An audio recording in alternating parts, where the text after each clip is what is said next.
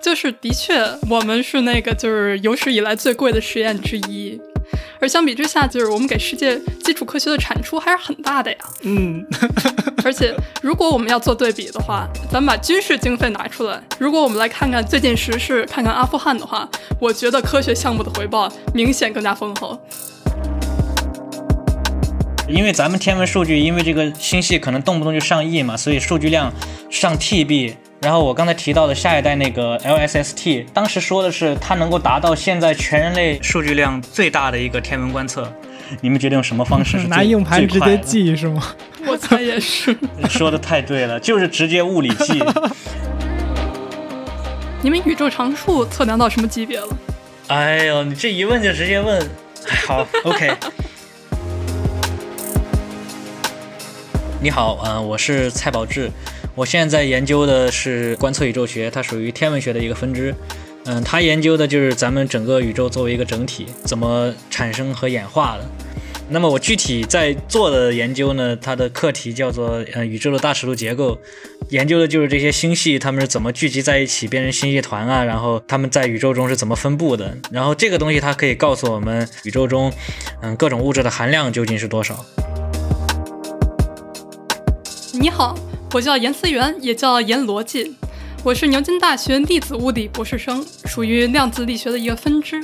而我研究的是希格斯玻色子的质量。希格斯玻色子是由上世纪六十年代预测，二零一二年发现的一个粒子，它给所有物质带来质量，所以研究它的质量也能为我们对这个宇宙的了解做出一定贡献。你好，我是天宇。思源现在工作的这个核子研究组织，其实就是大名鼎鼎的 CERN。而在今天的节目里，你会经常听到他提起一个英文缩写，叫 LHC。LHC 就是传说中的对撞机，准确的说是大型重子对撞机。而思源他们的实验就是通过这个重子对撞机完成的。那另一方面，蔡老师在不久之前也完成了他的博士答辩，现在已经是名副其实的宇宙学博士 Doctor 蔡了。在本期的节目里，我们听两位嘉宾给我们讲述了很多基础物理科学最前沿的知识，直接从两位科研工作者口中听到科普，也是非常的过瘾。那另外呢，我们还在这期节目里做了一个新的尝试，就是既然我们面对的是一个我们不知道自己不知道什么的学科，那除了我们力所能及能问到的基础问题，我们还让两位进行了自由的对话。这就好像咱们得到了一个偷听两位科研工作者电话聊天内容的机会，请大家和我们一起搬好小板凳，准备好体验一个新的世界吧。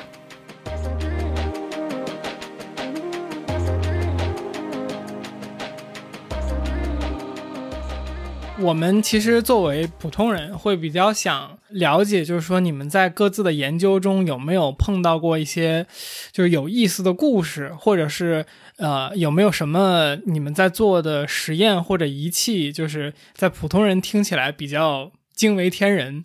其实从这个故事，我们大概也能够去更多的从一个具体的事情来了解，就是二位在做的研究，或者说每天工作的这个日常。对，我在想，因为就是日常生活和那个就是我们的实验还是分开的呀，还是脱离的。但是如果要说就是这个实验有多厉害，嗯嗯，那我可以说一天。那能不能来一个简化的部分？可以。首先呢，我们的探测器很厉害，它的时间精度达到就是两大秒左右。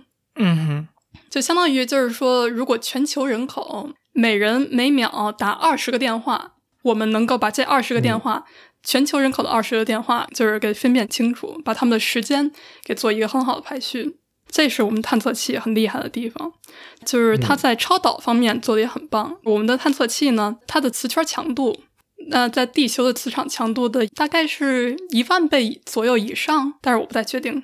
无论是在超导方面，还是在探测器精度方面。Atlas 实验以及 LHC 其他实验都处在科技水平、工程水平的尖端，而我觉得我个人的，我个人每天的日常里头就显得乏味很多了。比如说我们开会的时候，Atlas 毕竟有三千多个学者，所以就是我们经常要开会，在不同组里头也要经常开会。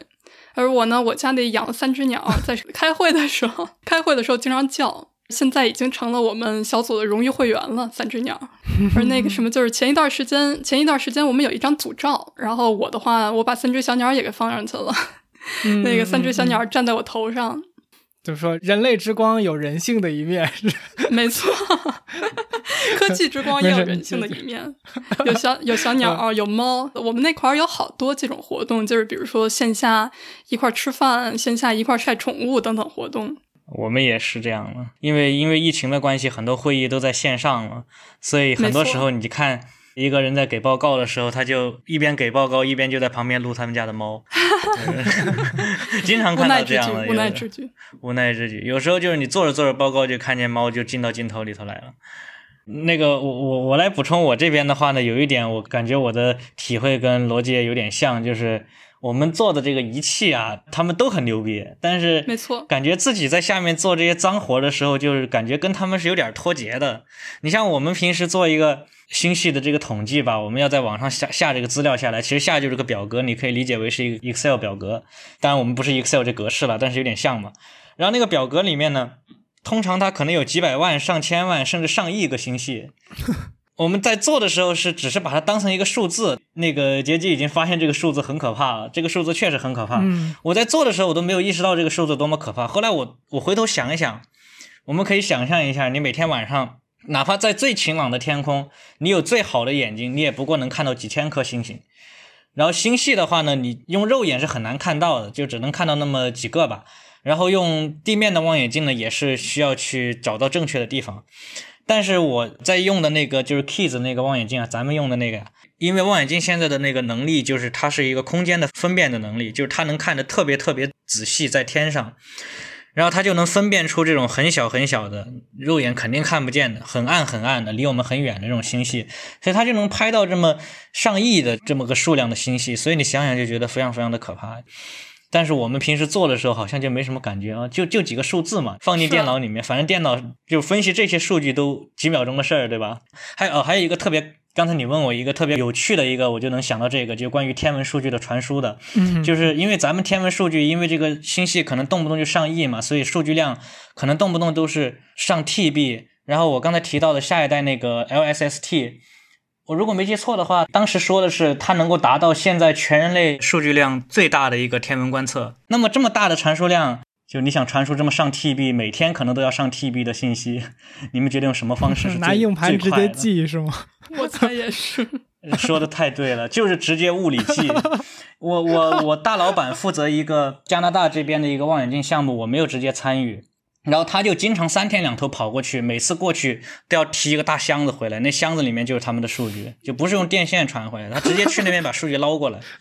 所以现在就是这样，就是你你数据已经，你一个卡车或者是飞机，你可以算一算一个飞机的带宽，现是你现在任何光纤都比不上的。但是天文数据的传输以后就需要 得需要物理手段了。我就想补充一下，跟我们这边一模一样。我们这边有些学长就是是在 Daisy 的数据中心干的，就是读的博士生。他们在数据中心，当然就是他们有硬盘了，他们就住在硬盘旁边他们那个就是要数据分析的话，直接就可以就可以连他们的服务器，然后直接爱怎么用怎么用就行了。结果他们去任何一个别的学校做博后的时候，他们就必须去学，就是说怎么数据传输啊，数据要要怎么下载啊，怎么上传到云端啊等等，就是好多我们都知道的东西，他们要重学一遍，就是被这种数据中心惯坏了。嗯。嗯嗯，我刚才听蔡老师讲的时候，我就想，这个不是我们有一个俚语嘛？就是。天文数字就是一说形容一个什么什么东西很大，就是天文数字。那这个就是那这个确实是天文数字，确实是天文数字的标准答案，就是教科书嘛，就是天文数字本数。说起天文数字，我们天文这边有个著名的梗，就是就是首先我们拿到一个数据，第一步干嘛呢？给它取个对数，因为很多时候呢，只看数量级，你像。比如说，上次我也提到了，咱们一个小一点的小尺度的东西，都是那种十的十一、十的十二次方个太阳质量，所以我们其实只看的是十的多少次方，就那十的耳朵上那个东西。意思就是我们要取个对数。一方面是因为我们的数字本来就特别大，你要直接写出来的话，你直接写就是一后面要跟一堆零，你即使带着那个耳朵就觉得很很累赘。所以你需要直接取个对数，将来就说是十二或者十三，然后大家都知道你说的是十的十二次方，十的十三次方，这是一。第二就是我们很多时候数据的那个误差特别大，大到你如果不取对数，那个图画出来简直就是那个误差棒就几乎都铺满了整张图。所以你需要给它先取个对数，让图画的好看一点。所以我们天文这边有一个笑话，就是一等于十，一等于十，为什么呢？就是你取个对数，一就是零，十就是一，对吧？你你以十为底的话，然后你那个误差其实大到你是分不清它是一还是十的，大概就这么个意思。就是从这么大误差的数据里面捞那些信息，所以这个数据处理就统计这个参数推断啊等等都是技术活，做实验的都有体会的。嗯，像我们的最亲民的一点就是，我们好多自然参数都取一，我们不取对数，但是我们所有参数都设为一。就比如说光速啊，比如说像普朗克常常数啊，比如说像派啊，都是一。所以我们最搞笑派也是一啊，派不能是一吧？派是无量刚参数，不能是一吧？我知道是无量刚才，但是就是说，相当于你算角度的时候，solid angle 什么的时候，它就取一嘛。我知道了。然后就就我们是 c 等于 h 等于派等于一，全都是一，很神奇，所有都是一。我还刚刚在尝试在脑子里面建立这个等式，然后发现建立了也没有什么用。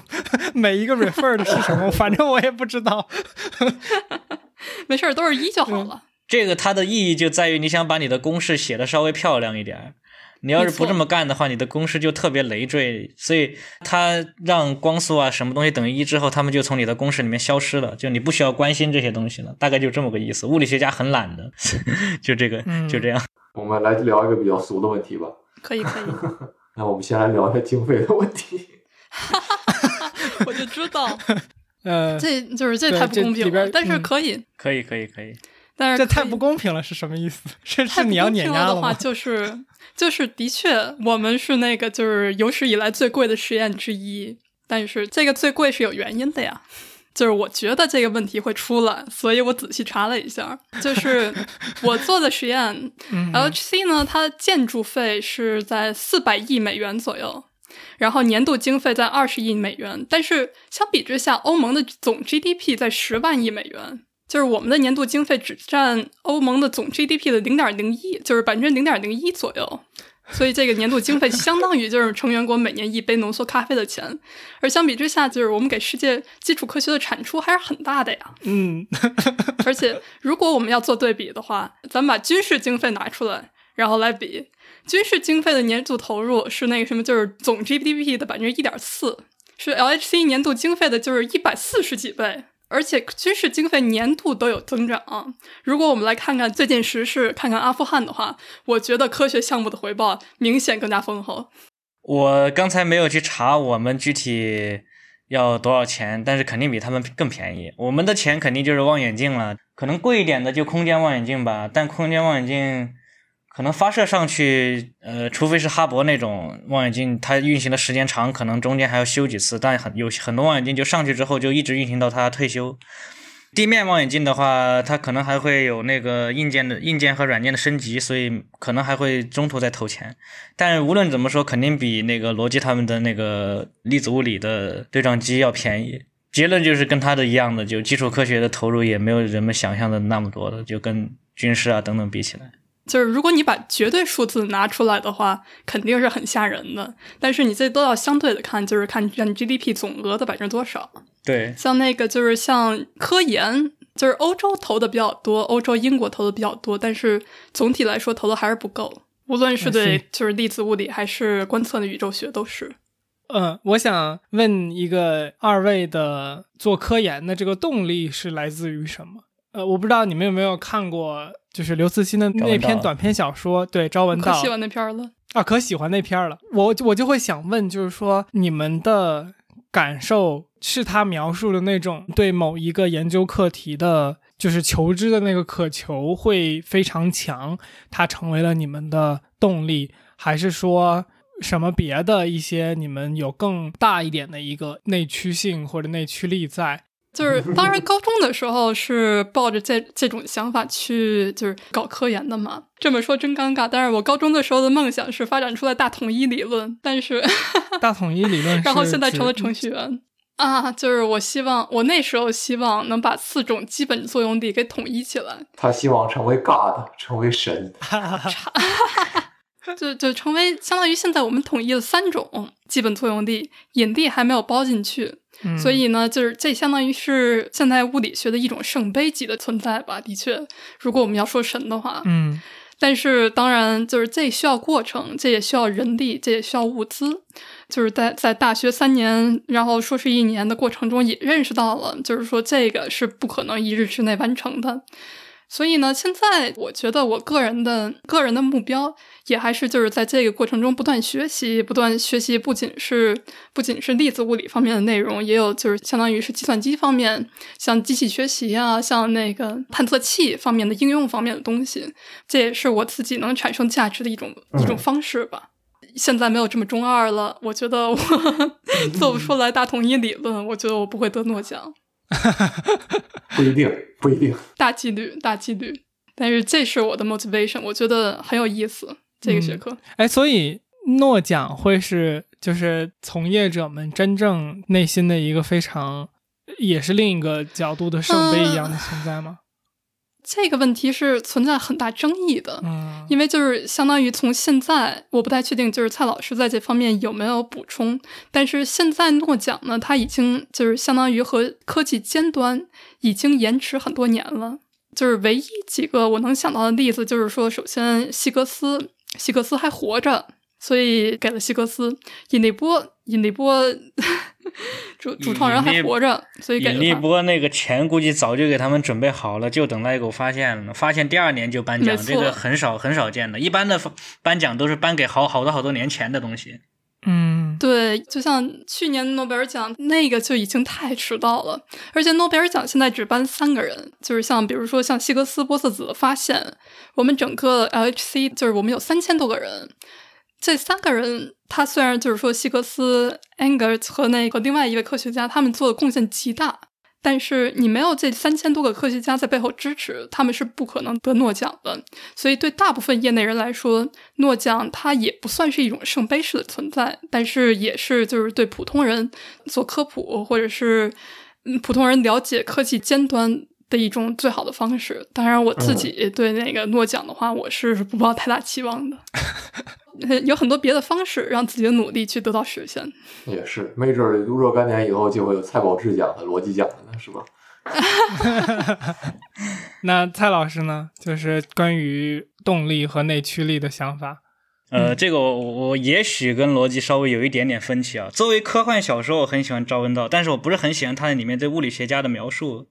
首先，我抛抛出我的结论，就是我觉得现在的大部分我认识的物理学家，就并不是说是就一定对一个答案就是感兴趣的，甘愿付出生命的那种。嗯、然后我来说一下我的分析，结合我自己的经验和我的经历吧。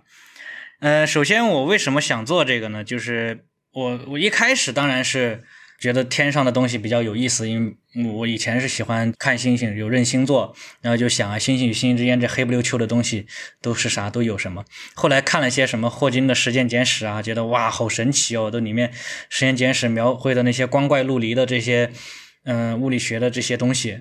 后来又看了那个高中看了《量子物理史话》，就是讲那个呃量子力学的建立者他们的一些建立量子力学的过程，写的非常好，写的跟小说似的，就是看到人们的非常牛的这些大佬们，他们思想碰撞，然后得出一些理论啊等等，当然就开始感兴趣，就进来学，然后学着学着，然后后来博士读完之后呢，这几年呢，我发现我有一有一点变化，就是我发现首先可能也是因为我每天在处理这些很脏的数据，所以我就觉得，虽然说我还是会被这个所谓人们说的宇宙的奥秘所吸引，但是我觉得现在就是我更发现了一些人们在发现好的理论或者发现一些好的数据之后得到的结果这样的一个过程，我觉得非常非常有意思。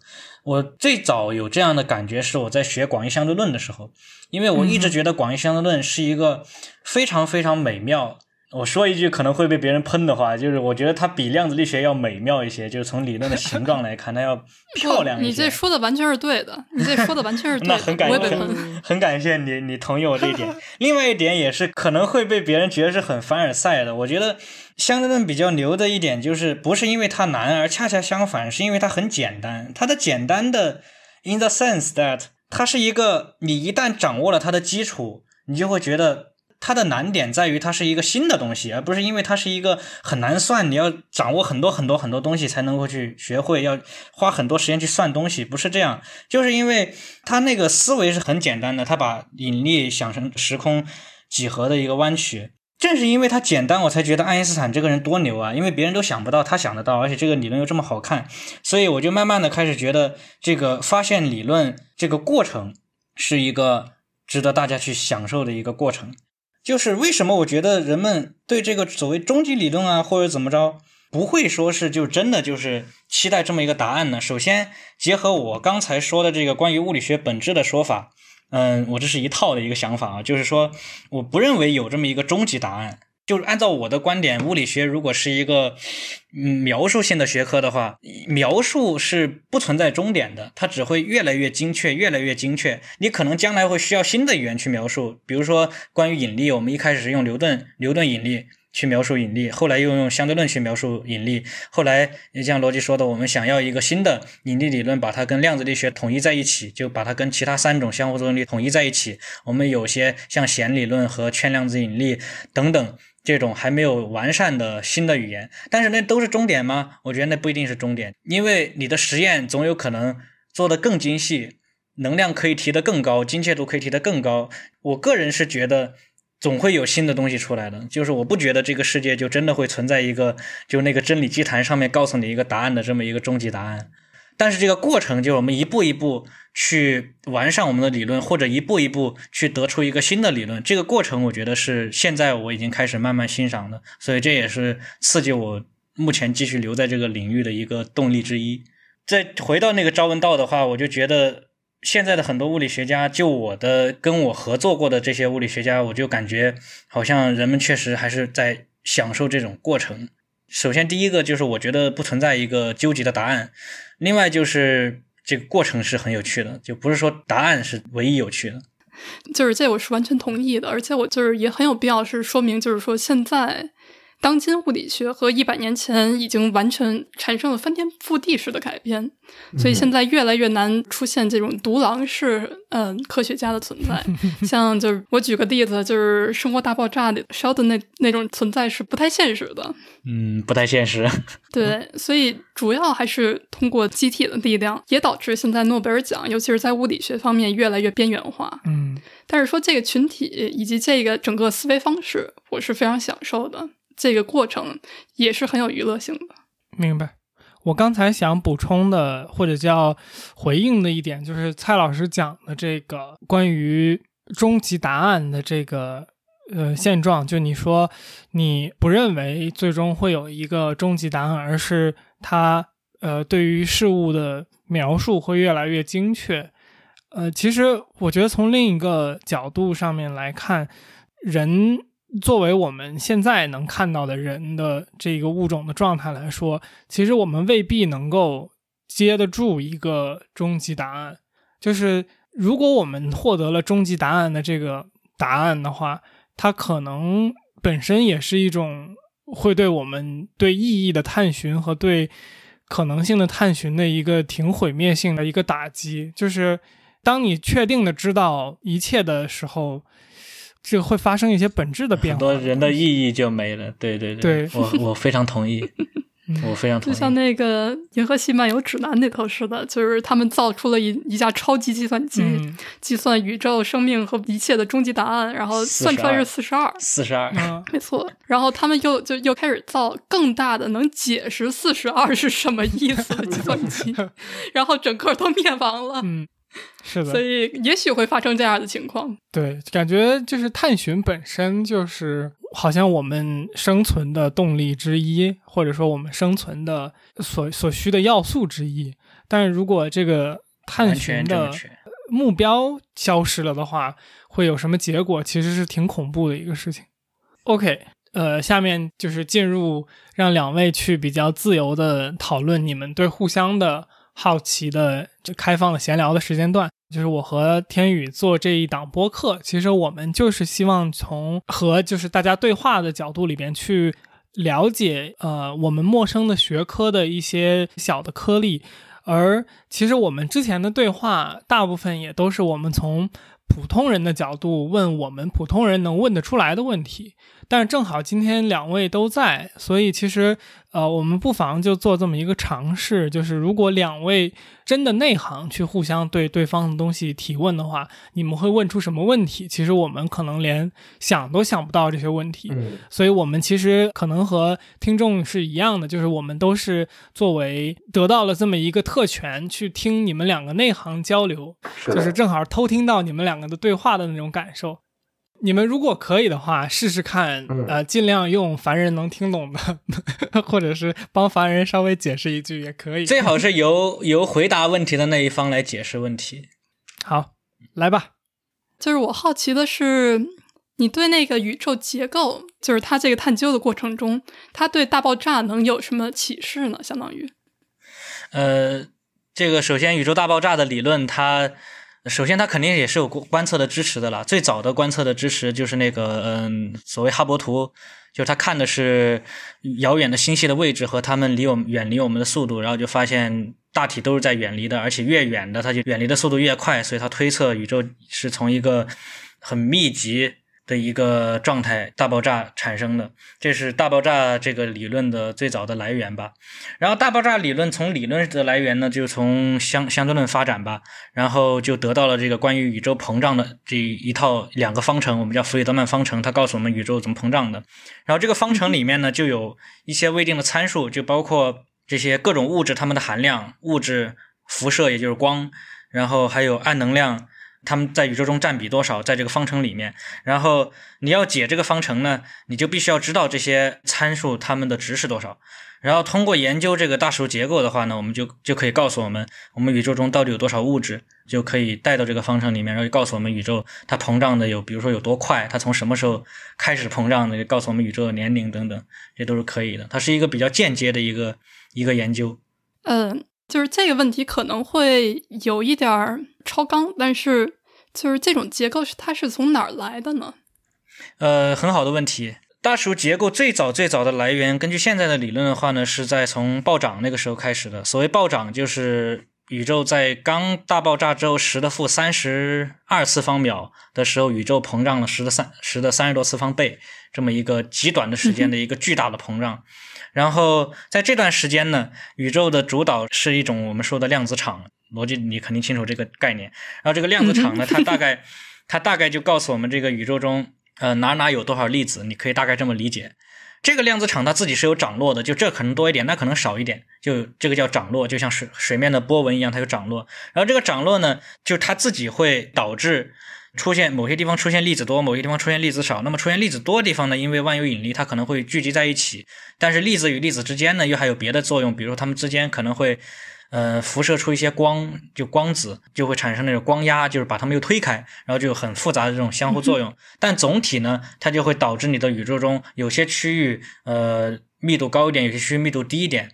然后密度高的地方呢，总体它可能会因为这个引力的原因，会变得密度越来越高。然后到一定的时候，它们可能就聚集在一起，就形成了星系啊等等，就变出了恒星和星系。然后它们。就是再怎么怎么着聚合，因为关于这个结构的形成的话呢，它的来源我其实刚才已经说了，就是那个暴涨时期的量子场的涨落。但具体它那个生长的过程呢，是要根据你的观测和理论来的。就它有两种图像，一种是从上往下，所谓就从上往下呢，就先形成一个巨大无比的一大坨东西，然后再慢慢的分裂成小的。然后另外一种呢是先形成小的，然后再堆成大的。然后我们现在观测普遍统一是第二种，大概就是这么一个逻辑。我觉得就是我明白了，而且它和粒子物理也能很好的结合到一起，因为粒子物理它也是就是相当于它，因为能量极高，可以模拟宇宙大爆炸初期的能量，所以我们也能观测到就是相当于三种不同的基本作用力结合在一起当时的情况，以及那个什么有可能有可能产生的量子涨落。其实你说的这个，我就想起还有一个，就是说现在宇宙学这边不知道是我们自大还是。不知道你们有没有同意？就是 现在人们就在想，这个地球上的这个对撞机，你能级到能量到不了那么高怎么办呢？那就拿宇宙来当对撞机。所谓拿宇宙来当对撞机，不是说在宇宙中建立对撞机，而是把早期宇宙，因为早期宇宙就处于一个能量非常非常能量密度非常非常高的一个状态，甚至高于你任何地球上能造出来的对撞机。然后就你通过观察早期宇宙的发生的事情。就那个时候的情况，就有点像是地球上面你拿对撞机模拟出来那种高能的情况，然后研究这些结合在一起的相互作用力啊等等，然后他们管这个还叫做什么 cosmic accelerator 之类的。啊，对，是。呃，插入一个白痴问题，就是早期宇宙的数据是怎么获得的？很好的问题。对，很好的问题。呃，非常非常非常好的问题。首先有一点就是你看天上的星星，你看到的是。之前的行星，对吧？你看现在看到的太阳是八分钟之前的，你看一光年之外的星星是一年之前的，就意味着我们看的越远，看到的就越早，对吧？你想研究早期宇宙，那就得看得越来越远。但是我们如果看光的话，就看电磁波的话呢，我们看到的最远最远呢，就是我们说的宇宙微波背景辐射，呃，它是最远的呢，不能再远了，再远的光还发不出来。然后那个微波背景辐射呢，是在大爆炸之后三十八万年左右才产生的，所以它其实也不算特别特别早。所以更早的东西，包括暴涨那些呢，就是要通过一些间接的东西，比如说暴涨那时候产生了一些我们知道的暴涨可能会产生原初引力波，原初引力波呢可能会在微波背景上面产生印记，我们就从这个印记来间接的去推测那个更早期的暴涨时期发生的事情。特别特别想说一下关于为什么为什么引力波的发现是一个特别特别重要的事件，简直我觉得是二十一世纪到目前为止最大的科学突破。可能跟希格斯粒子是并列的，我个人是这么感觉的。我作为类比呢，你以前你一直是个聋子，你听不见东西，你只能看见东西。然后你突然有一些你能听见东西了，那么发现引力波在我眼中就是这么一个事件。因为我们看，没错，这个类比太棒了。看各种电磁波，光也好，红外线也好，X 射线、伽马射线，它都是电磁波。电磁波呢，它都是由我们说的那个电磁相互作用产产生的。它相当于是，虽然说它不同频段还是跟不同的物理现象有关系，但它毕竟还都是电磁波。但是引力呢？引力波它完全就是一个我们叫做新的窗口，我就可以把它解释为是一个完全是一个新的感官。引力波它其实就是时空的涟漪，你可以理解为它就是一种时空。扰动发出的声音，我们正常的声音是空气空气中的这个密度的波动，那引力波呢，就是时空曲率的这个波动，所以它就是一个一个完全一个新的 window，它可以告诉我们很多很多新的物理现象，包括黑洞，包括我刚才说到的这个暴涨的原初引力波，这是引力波。呃，行，那个你还有什么问题要问我吗？呃，我没什么问题了。那该我了，那个。我我准备了两个稍微大一点的，呃，一个呢就是你刚才提到了你的工作里面也有关于那个人工智能吧，就是机器学习。嗯哼，就我想先问一下，你用机器学习具体解决的什么问题？行，就是其实我觉得在这方面可能可能天文学用的更多一些。我们的话，其实主要是给我们的数据进行一个分类。这个我相信，在那个就是类似于像恒星形状方面，也会做这方面的东西。对对对对。然后我们的话，主要就是因为我们数据太多了，我们每秒钟有十的九次方个数据，所以 所以呢，就是在要在这里头。要在这里头找到相应的数据，是需要是需要花费一定的时间和精力的。对对对对。而且我们也不能请十的九次方个博士生来一个一个看，所以就是我们主要用的是原来，嗯，零八年左右用的还是 boosted decision tree，就是相当于一个那个分支树，对决策树，类似于他看就是这是不是希格斯，如果不是希格斯的话，它是什么？它是什么？就是这样一点一点往下分这个概率。而现在呢，就已经完全转化到神经网络了。就神经网络看那个，它得给每一个数据点以一个值，然后看它有多像希格斯。然后如果不像希格斯呢，我们就给它零；如果像希格斯呢，就是给它一。然后以及中间这些数字。然后另外呢，我们用的也有在我们芯片里头。也有人工智能，相当于软件吧，因为的确就是数据太多了，我们不可能存储所有的数据，所以我们在芯片级别可以做相应的人工智能。有些数据如果没达标的话，就不要了。所以在就是所以在第一步开始做这个筛选工作，然后到最后我们那什么，就是我们在分析的过程中也会做筛选工作。对对对，我懂了。呃，我我先。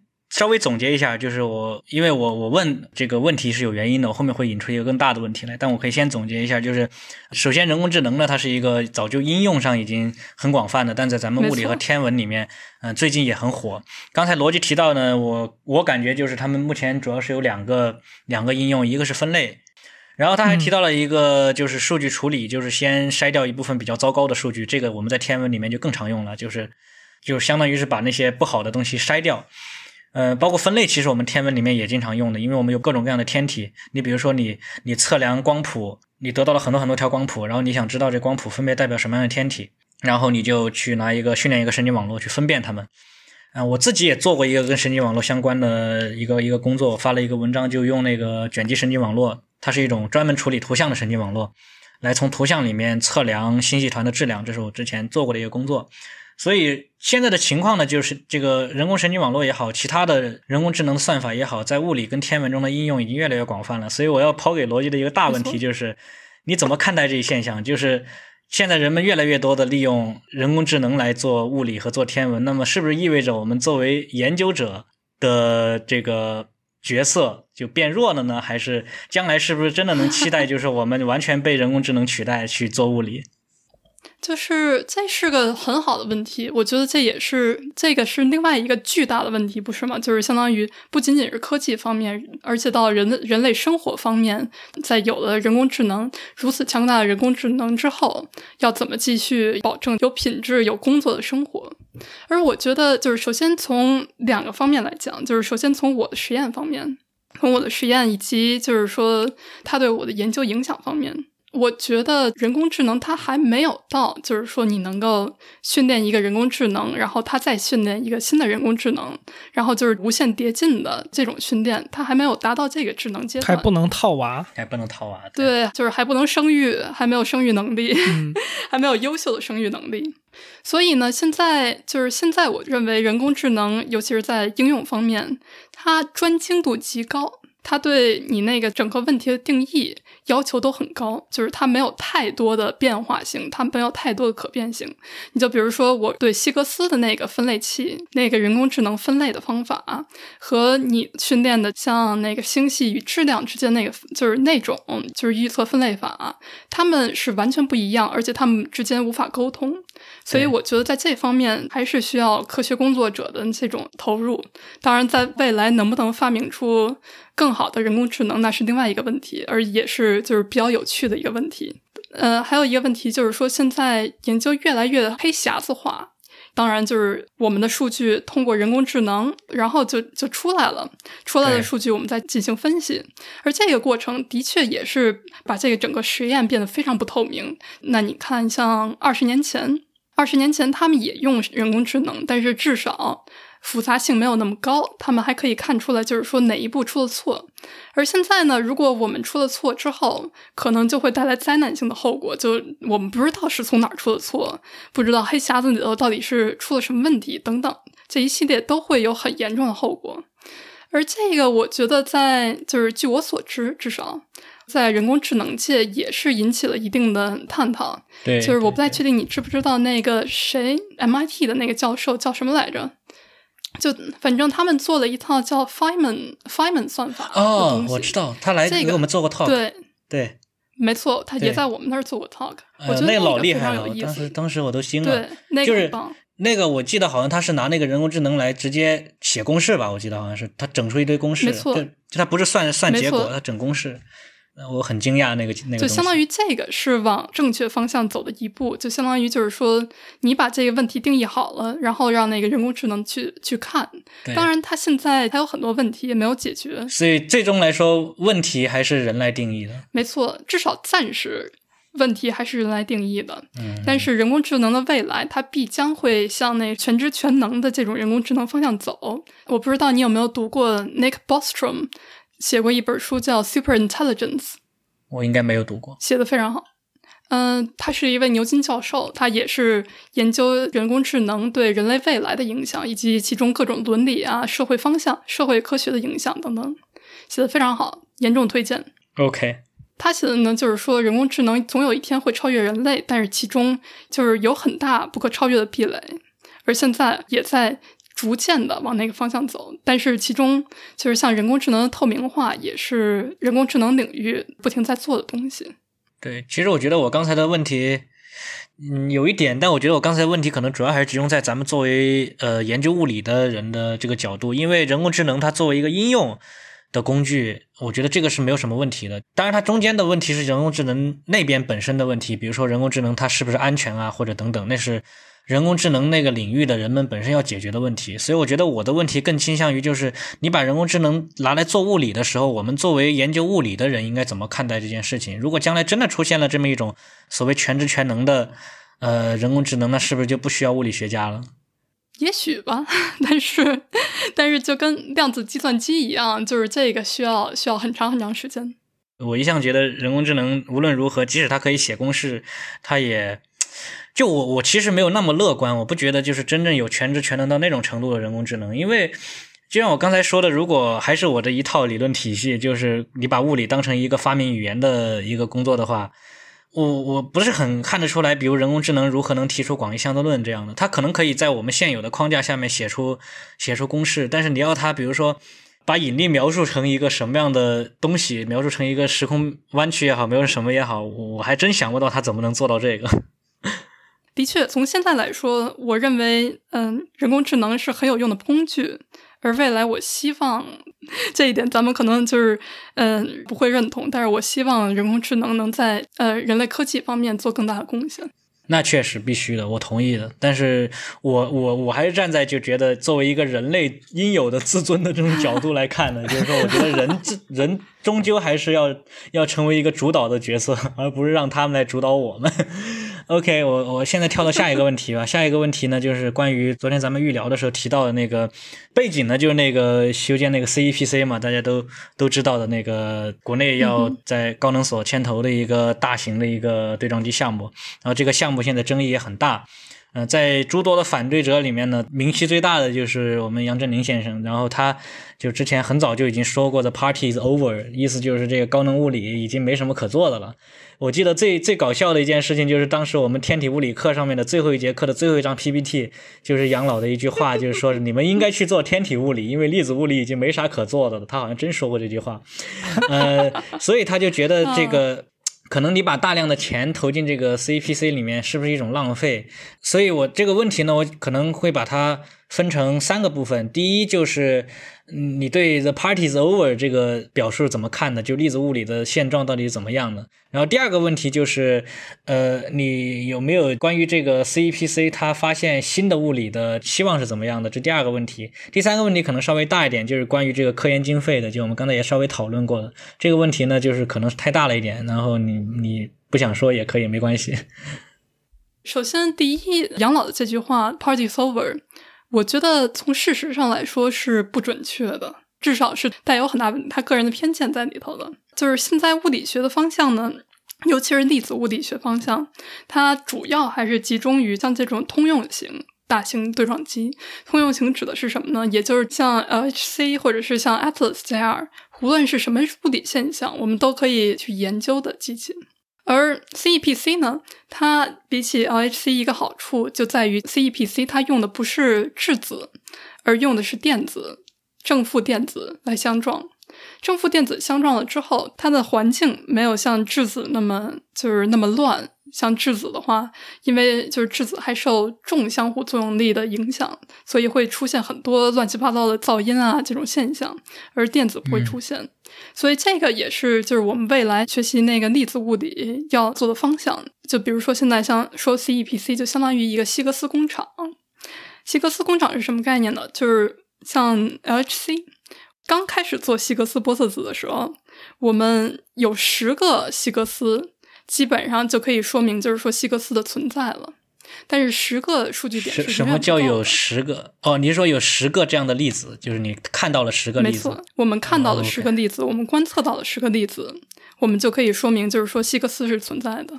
我插一句啊，就是这个可能稍微专业了一点，但是我很很好奇，就是因为你们粒子物理的发现的那个阈值是五个西格玛，对吧？还是更高？没错，五个，五个就够了。那十个十个希格斯跟这所谓的五个西格玛是什么样的关系啊？它就是就是十个希格斯，它就达到五个西格玛了。哦，我知道了，那就是一个意思。没错，相当于在那种程度上，我们的背景噪音已经低到了一定程度，所以我们看到了希格斯之后，我们就可以确认说，没错，希格斯是存在的。我们和我们的就是原来的零假设完全可以划开距离。嗯，我们的零假设当然就是就是的希格斯玻色子不对不存在的假设。嗯所以，如果说我们要对希格斯玻色子进行任何任何严肃的研究，我们都需要更大量的数据。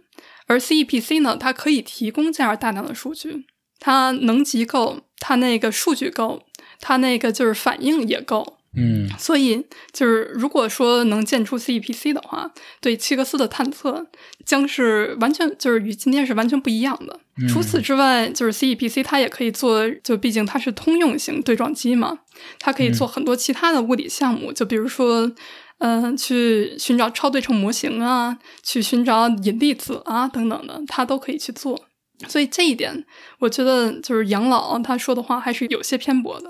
你觉得他对发现这个暗物质粒子有帮助吗？也是可以做的。就是现在有很多模型，就比如说像刚才我提到的超对称模型，也是他认为就是说这个世界上每种粒子都对应了另一种超对称粒子。然后其中呢有一些模型就是相当于叫小中微子 neutralino 是超对称中微子，它就是一种可能的暗物质模型。所以如果你去找的话，你可以去找 neutralino，它在那个什么就是电子电子反应里头也会出现。所以如果说能找到的话，相当于也就算是解释了暗物质的一大难题。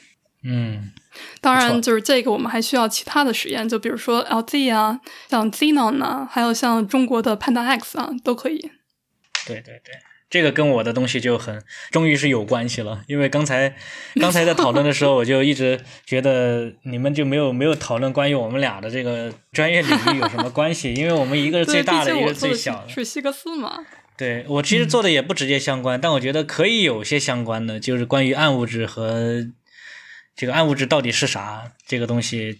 我们做天文的虽然已经从天文的意义上确认了暗物质的存在哈，但是主流的这个标准模型上这么说的，也有别的模型。嗯、但是它到底是啥呢？这个还要还得还得等这个罗辑他们的实验来来确认。我们 可能只会告诉你们他们有多少，他们在哪儿。那叹气了可还行？叹气了是啥意思？不乐观吗？不，那是笑，我那个就是我我口有点干。然后到经费问题，经费问题就是其实 CEPC 远远没有那个 LHC 那么贵。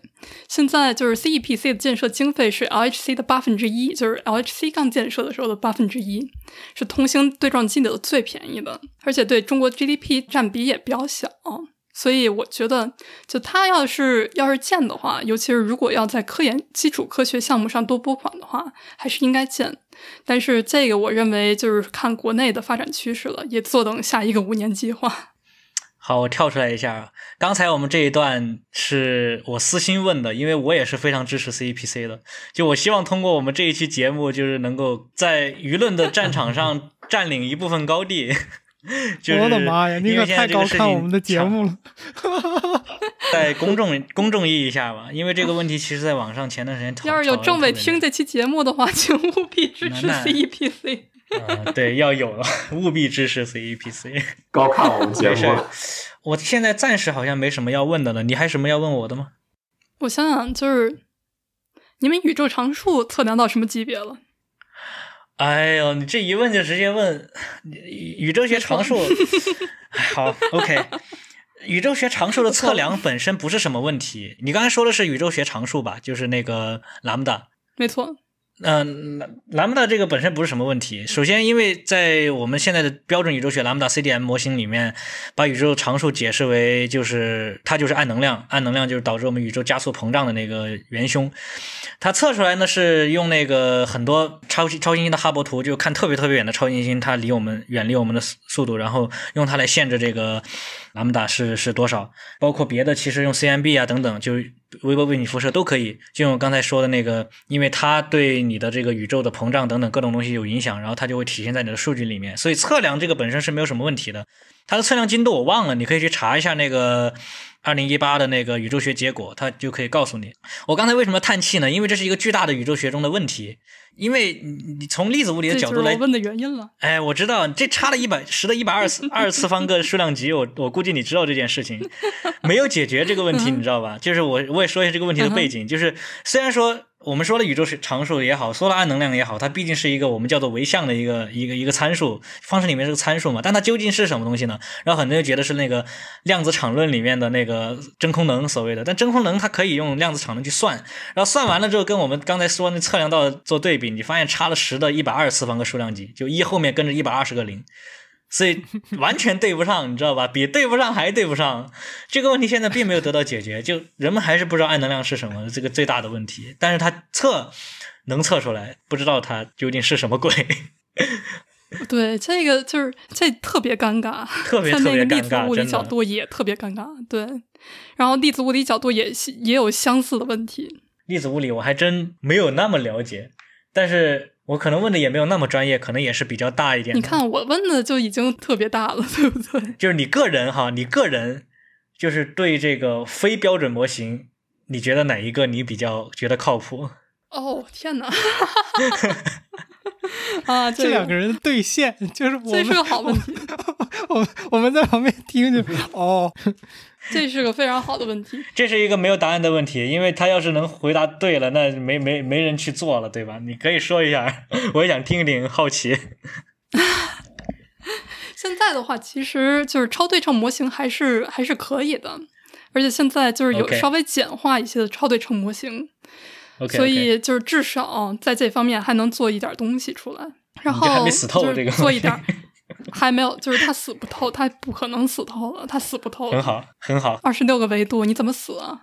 死不掉。我的意思是我我说的死透，就是说他还没有被还没有被那个实验彻底判处死刑的意思。就是他被实验判处不了死刑啊，这就是问题了。他有二十六个维度，你那个什么就是在一个维度上死刑了，你还有二十五个呢。OK，这叫什么？那个百足之虫，死而不僵。对，没错，OK OK OK，我懂了。就是有一个比较好的理论，也不能说理论吧，就是它应该算是一种理论框架，它叫有效场论。哦，有效场论 effect 这应该 effective field theory，的对对对。没错，就是它现在叫 SMAP，叫那个 Standard Model Effective Field Theory，也就是标准模型有效场论。嗯嗯就是有效场论呢，就是相当于是一种把不同的理论以及不同的实验给结合起来的一种方式。就相当于就是说，原来我们有一个拉格朗日算符嘛，对不对？嗯，就是这个拉格朗日算符，你还可以在 CERN 的礼品店买到，可以写在杯子上。哦你，从这个拉格朗日算符，可以通过这个场论推测出来不同基本粒子它的那个作用方式，嗯嗯嗯，这很好。那个那个那个很很那个很有意思。对，是，但是实际上要写一，就是真要写的话，要写一页纸，那个只是简化的版本嘛。对啊，那个印在衣服上逼格多高啊！真是的。呃，我穿过那个衣服去过 CERN，结果不是很好。我觉得我显得就跟迷妹似的，就跟就跟个物理大迷妹似的。但是就是我们有这个拉格朗日算符，但是这个拉格朗日算符只包含了我们已知的物理现象，所以嗯未知的物理现象以及我们要测量的物理现象其实是不包含在内的。就这些未知的物理现象啊，包括希格斯衰变成顶夸克，或者是希格斯衰变成其他的呃灿夸克，它也很难写进去。哦，所以还还还没全呢，对吧？还没全。对希格斯，就是我们对希格斯的了解还不算全，所以呢，为了保证就是说我们未来能够把这些不同的实验给结合到一起，我们有一种有效场论，标准模型有效场论，它可以把不同参数放到不同的地方，然后你那什么就是根据这一套理论呢，你根据不同的实验结果去把它填入到这个大的理论模型框架之内。这样的话，能够更好的结合不同理论实验结果，然后甚至发现新的理论，它也可以很容易融合进去，有点像 Python 吧？我觉得，OK，如果要说一个理论和编程之间的平行的话，这有点像 Python。OK，哦我觉得很不错。呃，就是关于这个你。你对一些替代理论的个人比较 prefer 哪一个？我被我老板他们问过，所以这就是一个没有答案的问题。我觉得蛮好玩的，就可以知道这个人的科研上的口味。你看，这就是问题了。我们现在暂时没有特别好的替代理论。像 Susie 的话，它就是半死不活的状态；然后就是像 Axion 的话，也可以，但是也属于半死不活的状态。我们还有一种叫 Techno Color，那个已经死透了。真是令人遗憾。没错，好，我觉得我们这个 panel 已经差不多就完结了。嗯，可以。我我怎么说呢？就是 respect 我我已经没有更多的语言了，就是 respect。怎么样？你觉得酷吗？